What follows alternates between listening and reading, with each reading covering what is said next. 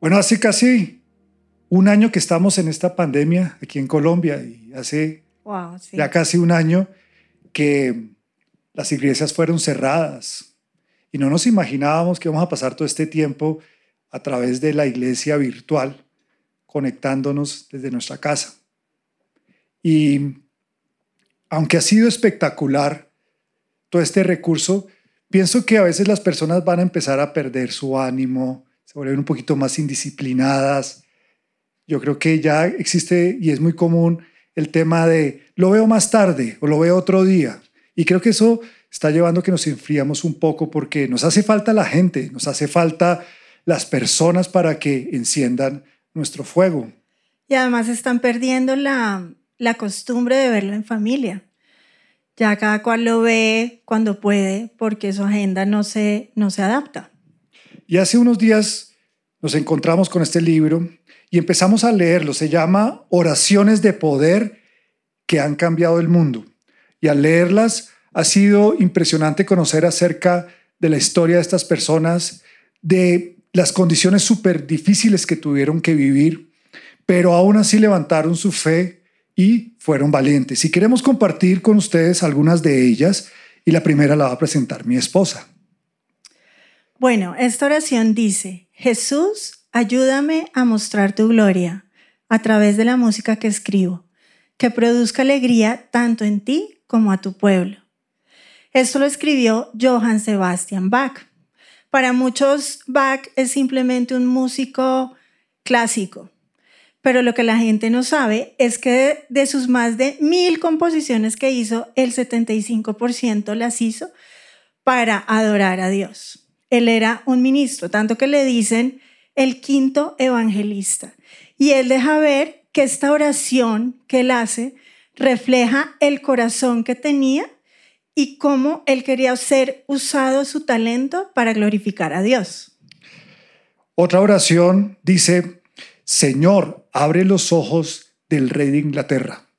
Y tal vez usted preguntará, pero esta oración, ¿qué tiene especial? Y es que William Tyndale tuvo el sueño un día que la iglesia, que la Biblia fuera escrita y estuviera disponible en el lenguaje del pueblo. Pero eso era algo considerado como herejía y prohibido por la iglesia en ese momento. Él tuvo que irse a un lugar lejano, escondido, y en ese lugar él tradujo la Biblia desde el hebreo al inglés. Pero después fue traicionado por un amigo y fue llevado hacia el rey de Inglaterra y fue juzgado y condenado por herejía y, y traición a la iglesia. Como consecuencia fue ejecutado por estrangulación y fue quemado en una hoguera. Pero para ese entonces ya existían más de mil copias de la Biblia del Nuevo Testamento, eh, estaban en circulación. Y esta oración, Señor, abre los ojos de Inglaterra, del rey de Inglaterra, fue su última oración antes de morir. Y lo que tal vez eh, no sabría él es que tres años después el rey Enrique VIII publicó la Gran Biblia basada en el trabajo de Tyndale y abriendo la puerta para que hasta el día de hoy todos tengamos acceso a la palabra de Dios. La otra oración la hizo Thomas Dorsey dice, Precioso Señor, toma mi mano, guíame, Déjame estar de pie, estoy cansado, estoy débil, estoy agotado. A través de la tormenta, a través de la noche, guíame hacia la luz. Toma mi mano, precioso Señor, guíame a casa. Y es que Thomas Dorsey es más conocido como el padre de la música gospel y fue hijo de un pastor bautista y músico. Y de joven él luchó mucho por, eh, tuvo una lucha entre la música cristiana y la música secular. Su madre le suplicaba que dejara de tocar en los bares de jazz nocturnos y que se dejara y que se dedicara a la música de alabanza de oración. Pero ignorando este pedido, continuó con su vida y tiempo después él se casó y su esposa eventualmente quedó embarazada. Pero el día que fueron a dar a luz, su esposa y su hijo murieron. Dorsey, lleno de dolor, se sentó al piano y buscando consuelo, hizo esta oración y la volvió una canción. Precioso Señor, toma mi mano, de, la cual él mismo dijo, vino directamente de Dios. Después de esto se dedicó completamente a la música cristiana y compuso, más de 400 canciones que son usadas en muchas iglesias el día de hoy. Y la última oración que queremos compartirles, de las muchas que tienen el libro, es la de John Newton, que dice, Sublime gracia del Señor que a un infeliz salvó. Fui ciego, mas hoy veo yo, perdido, y él me habló. John Newton era un capitán de barco. Él había nacido en un hogar cristiano, pero a pesar de eso, se dedicó al tráfico de esclavos. Entonces, ese era su trabajo. Y un día, en una tormenta que hubo en su barco, él sintió mucho temor de morir. Y al sentir ese temor, dedicó a dedicarle su vida a Jesús. Dijo, Jesús, yo entrego mi vida a ti. Y desde ahí empezó a sentir un dolor impresionante por el tráfico de esclavos. Dejó su, su trabajo secular y se dedicó al ministerio. Y realmente esta canción, que se llama Sublime Gracia, es como la autobiografía que hace referencia a lo que él vivió cuando hacía ese intercambio de esclavos. Y esa, esa canción se convirtió en un himno y ahora se canta en muchas iglesias alrededor del mundo. Estas son algunas de las más de 50 oraciones que encontramos en el libro, pero estas oraciones nos hacen ver que en momentos difíciles la persistencia necesita ponerse en práctica. Vemos que en los momentos más oscuros nuestra fe debe estar intacta y es cuando debemos levantarnos y apoyarnos los unos a los otros con mayor intención, más aún cuando no tenemos una iglesia para reunirnos. Y es por eso que esta prédica quisimos ponerle cuando yo soy débil, tú eres fuerte. Y es algo que queremos poner en práctica todos los días de nuestra vida. Muchas personas han descrito este tiempo de pandemia como el peor de sus vidas, como lo más feo que les ha podido pasar. Pero también hemos hablado con otras que ha sido un tiempo lleno de oportunidades de estar en familia y que Dios ha abierto las puertas en, en muchas cosas. Ahora, sin dejar a un lado y sin ignorar el sufrimiento y el dolor que han vivido muchos por la pérdida de personas que nos ha dolido a todos. Pero con esto nos referimos que como creyentes nosotros tenemos que ser conscientes que esta no será la última prueba, porque vendrán muchas más desafortunadamente. Y esto en este momento está desafiando nuestra fe como cristianos. Y es que hoy estamos viendo cómo muchas personas están llegando a los pies de Cristo.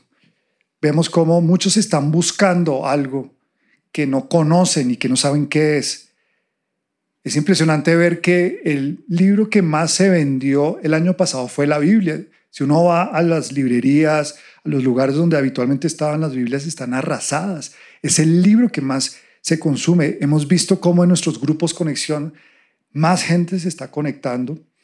Y sí, tal vez no tenemos la oportunidad de estar en la iglesia y eso duele y eso pues nos molesta, nosotros también, pero yo creo que Dios nos está llevando a que mostremos madurez espiritual como cristianos y que podamos levantarnos de estas circunstancias y saber brillar. Yo también creo que Dios nos está retando a que en estos momentos como guerreros tomemos las oportunidades que están delante de nuestro. Y es que el mundo necesita que nos comportemos diferente a cómo se comportan ellos y no ser presa de sus temores, de sus miedos. Nuestra fe tiene que salir a relucir. Pero muchas veces el temor y el miedo nos están tomando y como creyentes nos hemos dejado llevar por la presión social, nos hemos dejado llevar por las noticias y nos hemos dejado llevar por malas conversaciones. Sí, desafortunadamente es muy difícil, es muy difícil alejarse y simplemente poner una caparazón para no ir, porque siempre hay alguien que habla, siempre hay alguien que dice las noticias, los mismos amigos, la misma familia. Y eso se convierte en una voz interna que aunque uno quiera luchar contra esa voz, es muy difícil, porque esa voz siempre dice, tengo miedo, tengo miedo a contagiarme, tengo miedo a morir, tengo miedo a que a mis hijos les pase algo, tengo miedo a que esta pandemia nunca se acabe, e incluso tengo miedo a que a que venga una peor. Ustedes no han oído que ya salen cosas, que va a venir una peor y no estamos preparados. Todo eso da miedo, da miedo porque da incertidumbre hacia el futuro. Y ahí se nos olvida, se nos olvida levantar nuestra fe. Y lo que pasa es que todas esas voces internas que oímos nos llenan de temor. Y el temor y la fe tienen algo en común, ¿sabías? Y es que los dos nos piden que creamos que va a pasar algo que no podemos ver. Y nosotros lo visualizamos. Y tanto que por eso nos da ansiedad, nos da angustia cuando es, estamos visualizando el temor. Cuando visualizamos la fe es diferente. Por ejemplo, si uno tiene un dolor, la fe dice, oh, me voy a morir de este dolor porque mi abuelita se murió de eso. Eso es lo que dice el temor. Ay, perdón, el temor. La fe diría, no, yo soy tu sanador y yo te saco adelante y yo, este dolor es temporal. También la fe dice... El temor. Eh, ay, perdón. El temor dice, las ventas van lentas, el negocio se va a acabar, te vas a quebrar, pero Dios dice, yo soy el que prospera tu vida, yo soy tu proveedor y nunca te va a faltar nada. El temor dice, nunca más vas a volver a ser feliz, pero la fe dice, todo va a estar bien, porque yo estoy contigo. Entonces, la fe dice que lo mejor está por venir y es ahí donde nosotros queremos plantarnos hoy.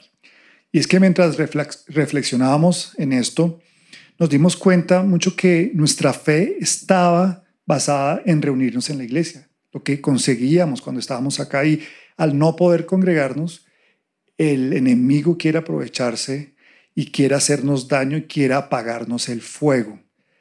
Gracias a Dios tenemos la bendición del Internet, de las prédicas online, de las oraciones que están ahí para, para, para nosotros, pero tristemente para muchos no ha sido suficiente.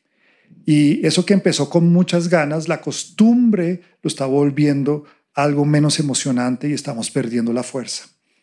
Pero tú y yo hemos aprendido algo que Dios ha usado para sostenernos y seguir adelante.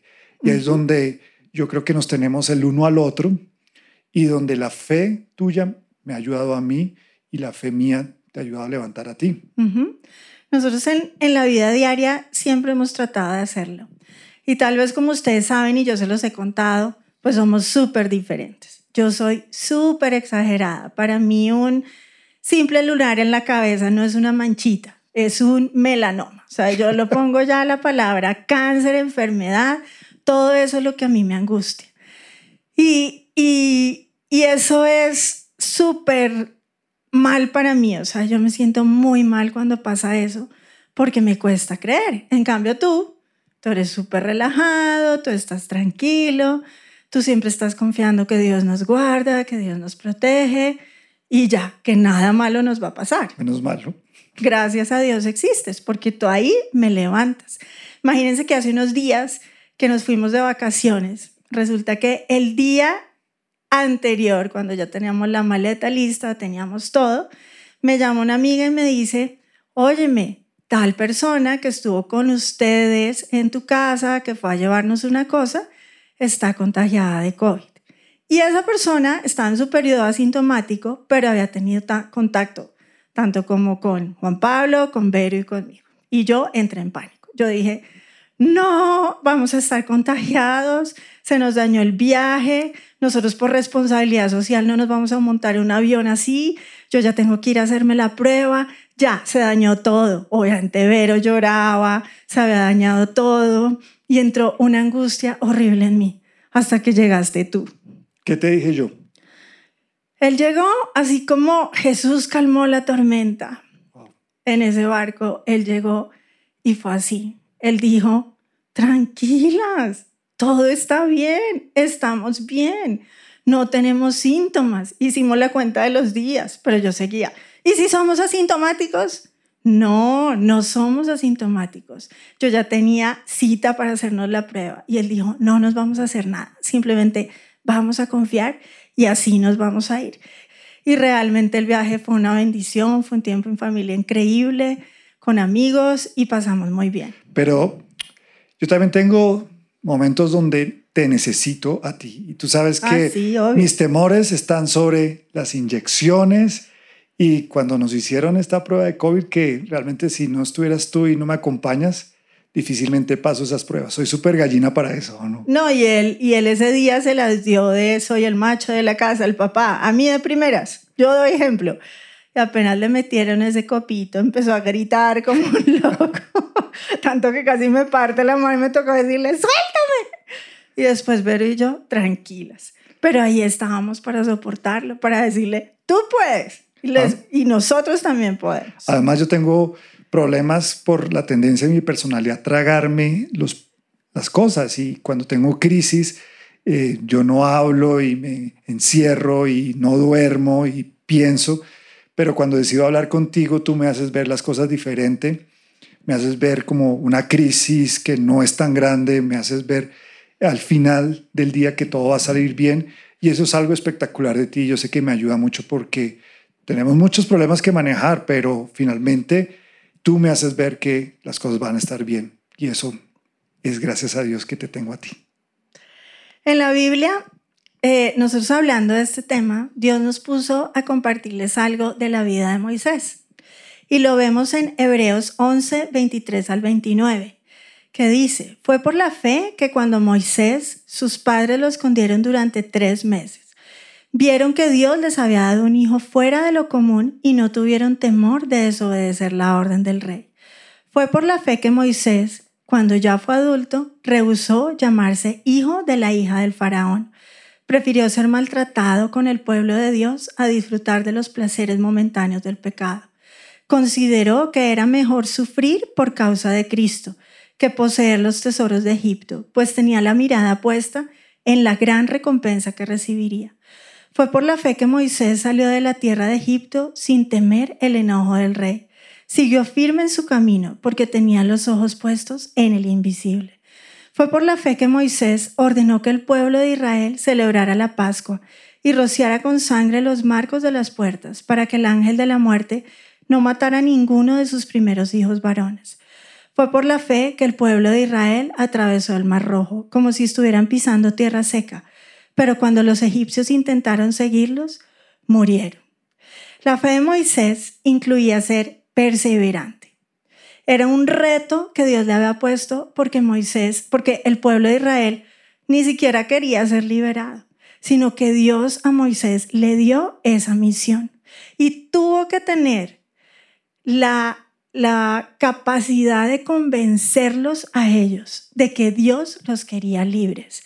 Y eso era un reto para Moisés que requería mucha fe. ¿Y cómo hizo Moisés para tener una fe tan fuerte, resistente y siempre perseverante? Pues lo primero que vemos está en el mismo versículo de Hebreos 11:27. Él siguió firme su camino porque tenía los ojos puestos en el invisible. ¿Y quién era el invisible? Pues el invisible es Dios Todopoderoso. Era Dios quien le hablaba a Moisés, quien le daba fuerzas y le daba ánimo. Es cierto, él no lo podía ver, pero sí veía lo que hacía Dios.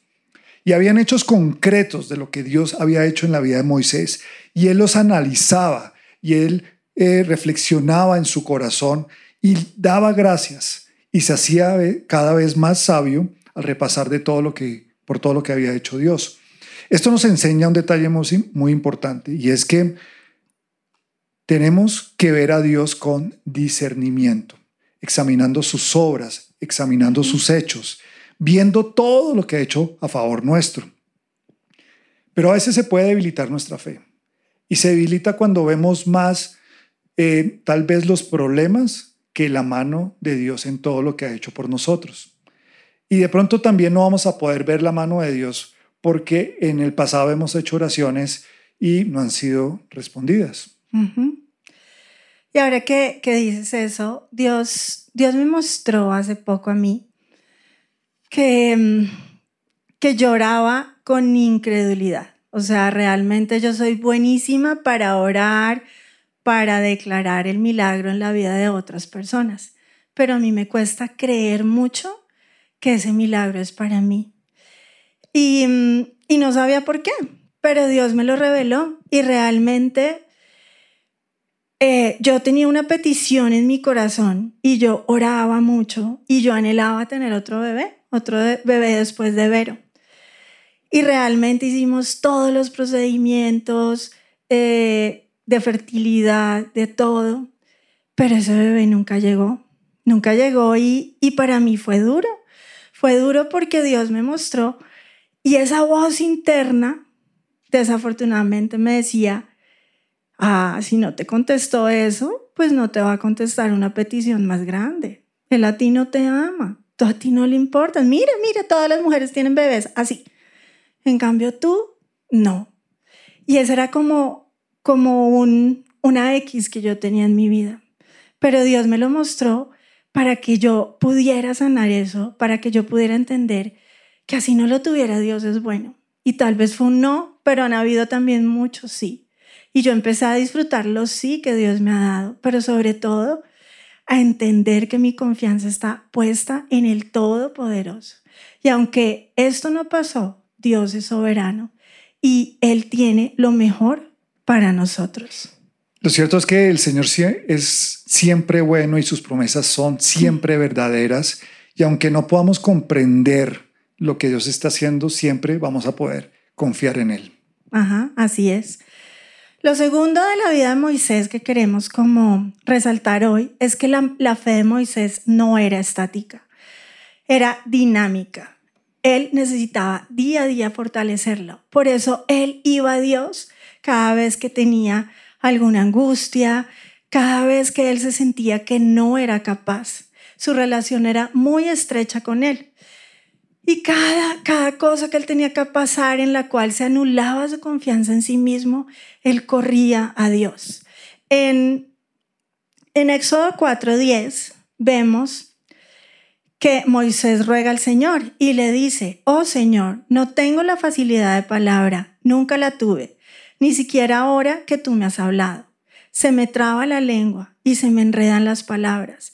Entonces el Señor le preguntó, ¿Quién forma la boca de una persona?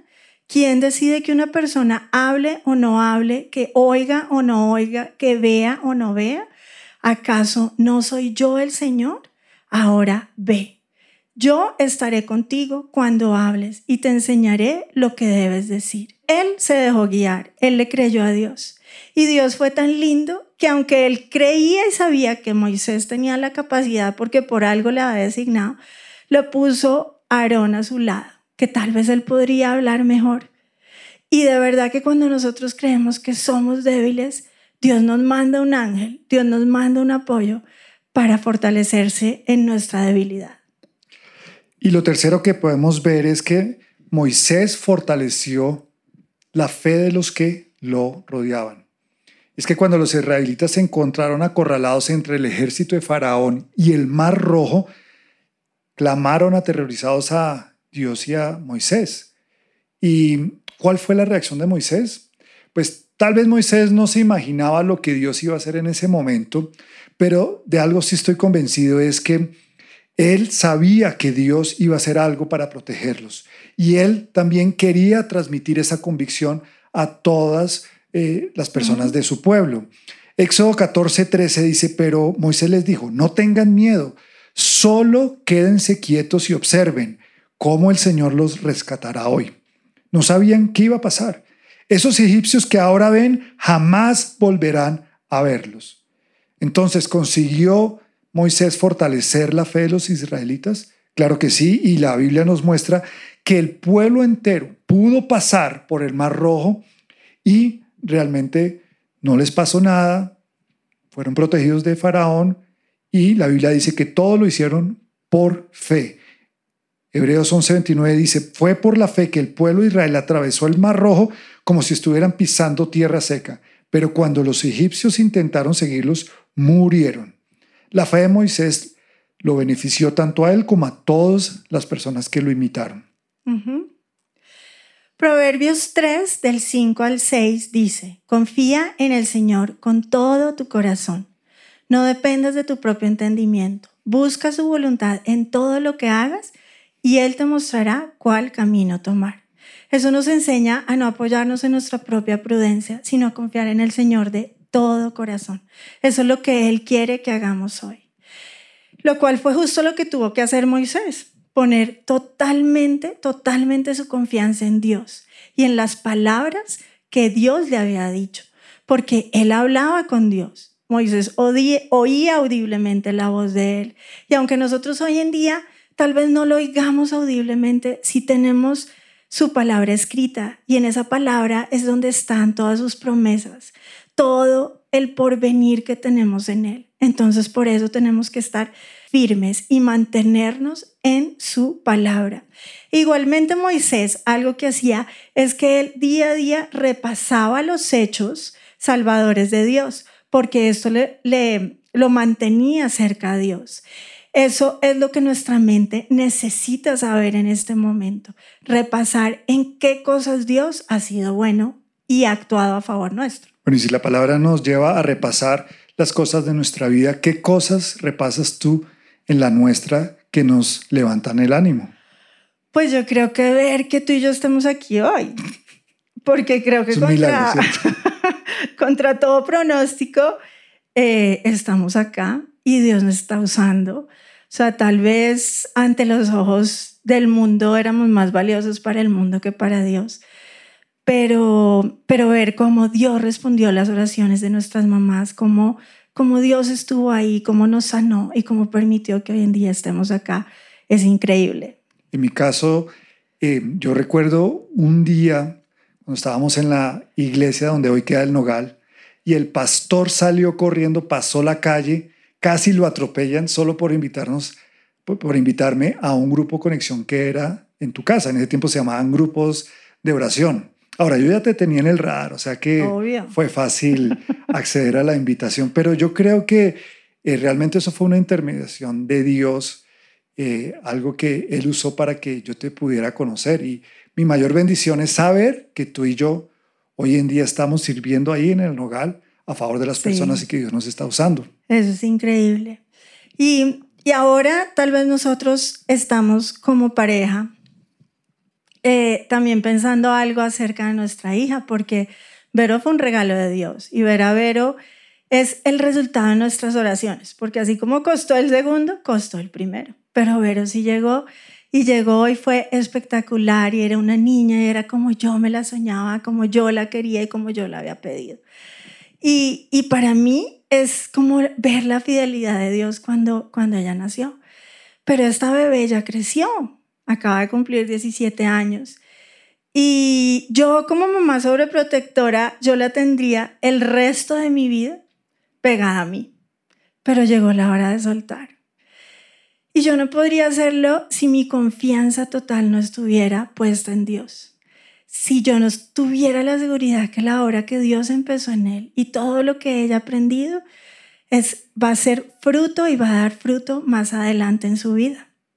Una cosa que recuerdo mucho y es que tú siempre le has dicho a Vero, no pase la calle sola, porque siempre estamos acostumbrados a pasarla con ella y creo que nos da susto de lo que hace ella, es que ella nunca mira alrededor, nunca mira los carros. está confiada que nosotros la llevamos. Ella cree que siempre va confiada con nosotros, pero es hora de que empiece a pasar la calle sola. Y eso pasó ahorita que ella cumplió recientemente 17 años y la llevamos a comer y estuvimos hablando con ella y quisimos decirle algo especial en el día de su cumpleaños y algo que fue una revelación fue esto. A ella le dijimos, es, está bien que pases la calle sola. Y eso es una forma de decirle que confiamos en ella, pero que ella también tiene que tomar nuevas responsabilidades. Y Dios me mostró que esto es también como una palabra para todos nosotros, que en este momento tal vez nos sentimos solos, pero Dios nos está diciendo, pasa la calle. Yo estoy en todo caso contigo. Va a haber desafíos, va a haber peligros, va a haber amenazas, pero yo no te he soltado. Y esa es la enseñanza que Dios quiere que nosotros tengamos para poder salir adelante. Y yo creo que como familia eh, nos hemos fortalecido, creo que hemos buscado en nuestros familiares, pero también creo que Dios nos ha puesto unos amigos increíbles que nos apoyan, que nos levantan y que están ahí con nosotros. Por eso queremos compartir con ustedes Eclesiastés 4 de 9 al 12, donde dice, más valen dos que uno porque obtienen más fruto de su esfuerzo. Si caen, el uno levanta al otro. Hay del que cae y no tiene quien lo levante. Si dos acuestan juntos, entrarán en calor. Uno solo, ¿cómo va a calentarse? Uno solo puede darse por vencido, pero dos pueden resistir La cuerda de tres hilos no se rompe fácilmente. Y finalmente, podemos estar seguros que Dios tiene un plan inesperado para suplir nuestras necesidades y liberarnos. En este momento, liberarnos de esta pandemia. A Moisés le tocó enfrentar a un faraón terco, obstinado, orgulloso, que no quería dejar ir al pueblo de Dios. Y él fue una y otra vez. Pero Dios usó esta forma de ser del faraón para mostrar su poder en toda la tierra. Porque si tal vez lo hubiera dejado ir en la primera, pues nada, se van y no pasa nada, y ay, tan lindo y, y ya. Pero no hubo, no hubo esa constancia, no hubo esa, esa pelea, esa guerra, esa fe. Y fue la muerte de su hijo en la última plaga lo que lo convenció a dejar ir al pueblo de Dios. Vemos que en Romanos 9:17 dice, pues las escrituras cuentan que Dios le dijo a Faraón, te he designado con el propósito específico de exhibir mi poder en ti y dar a conocer mi fama por toda la tierra. La demostración del poder de Dios sobre él se supo en el mundo entero. Es por esta razón que hoy en día los judíos celebran la Pascua y su redención de la esclavitud de Egipto. Entonces, así como los israelitas no podían ver la redención de Dios en su momento, ni estaban convencidos, sino que se convencieron hasta el momento en que fueron liberados, nosotros no podemos ver muchas veces lo que Dios está haciendo en medio de los tiempos difíciles. Entonces, por más larga que sea esta pandemia, por más larga que sea mi enfermedad, mi situación, por más dolor que nosotros tengamos, nos está enseñando a tener fe y a que todo obra para nuestro bien. Él llega, puede que se demore, pero va a llegar en el momento justo. Y Él va a ser la demostración de poder. Él va a liberarnos de ese dolor, de esa enfermedad. Y Él quiere que nosotros hagamos famoso su nombre. Él quiere que nosotros nos mantengamos libres y que sigamos orando y apoyándonos los unos a los otros para que Él al final se pueda llevar su gloria. Y eso es lo mejor, ¿no? Que nos tenemos los unos a los otros. Te tengo a ti, gran equipo. Vamos a pedir que en este momento cierre sus ojos ahí donde está. Queremos orar por ustedes, queremos hacer que esta palabra llegue a sus corazones y que sea de ayuda para todos los que están viéndonos. Abra un espacio y, y deje que el Espíritu Santo entre el lugar donde usted está, en su casa, en su habitación, en su sala. Señor, te damos gracias y hoy queremos poner delante de ti esto que nos está produciendo miedo, temor. Dígale a Dios ahí que está haciendo que usted no pueda vivir libremente toda la plenitud de la palabra de Dios en su vida. Que hay en su casa, que hay en su familia, que hay en su cabeza, que hay alrededor de su circunstancia que no lo está dejando ver lo que Dios tiene para usted, lo que le está robando la fe, lo que lo está consumiendo. Tal vez son las conversaciones, tal vez son las noticias, tal vez son personas que lo único que han hecho es drenar su fe y tal vez está seco y aunque vemos las alabanzas, vemos las prédicas, vemos las oraciones, hay algo que se perdió. Y lo que queremos es hacer es que con esta prédica usted pueda rescatar un poco de ese fuego, que usted sepa que hay herramientas en su misma casa que pueden hacer que otra vez llegue el brillo, llegue la presencia de Dios. Tenemos que darle gracias por nuestra esposa, por nuestra familia. Señor, queremos repasar como lo hacía Moisés los hechos, las obras que tú has hecho en nuestras vidas. Queremos ser sabios al reconocer que tú sí has estado ahí. Y queremos, Señor, atesorarlas, queremos analizarlas, queremos guardarlas en nuestro corazón y darte gracias. Y que cada vez que nosotros recordamos estas situaciones, nuestra fe se avive y se prenda, Señor, como un fuego en nuestro interior. Y Señor, también hoy Queremos reconocer delante de ti qué es eso que no nos deja creer en ti. Qué oración tal vez que hemos hecho una y otra vez, tú no has respondido. Y por eso creemos que eres ese Dios de palo y no un Dios de carne, no un Dios vivo. No somos nada para cuestionarte a ti. Pero yo te pido, Señor, que podamos reconocer eso para acercarnos más a ti, para poder ver tu corazón, para, Señor, entender tu soberanía y ver, Señor, que a los que aman todas las cosas les ayudan a bien. Tú tendrás tus razones, Señor. Y por eso hoy te damos gracias a ti. Gracias, Señor. Y hoy oramos, Señor. Hoy oramos los unos por los otros. Hoy nos desenfocamos solo de nuestra petición y tal vez vamos más allá para entender el dolor y la necesidad que puedan estar otros pasando. Y hoy nos despojamos de todo temor al orgullo, de todo el temor a hablar, a decir necesito, necesito ayuda. Ayúdenme, levántenme. Solos no podemos.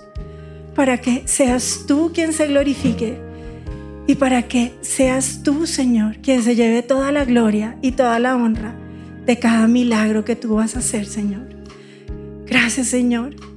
Gracias, Señor, porque tú eres grande, porque tú eres bueno y porque tú eres lo mejor que tenemos, Señor.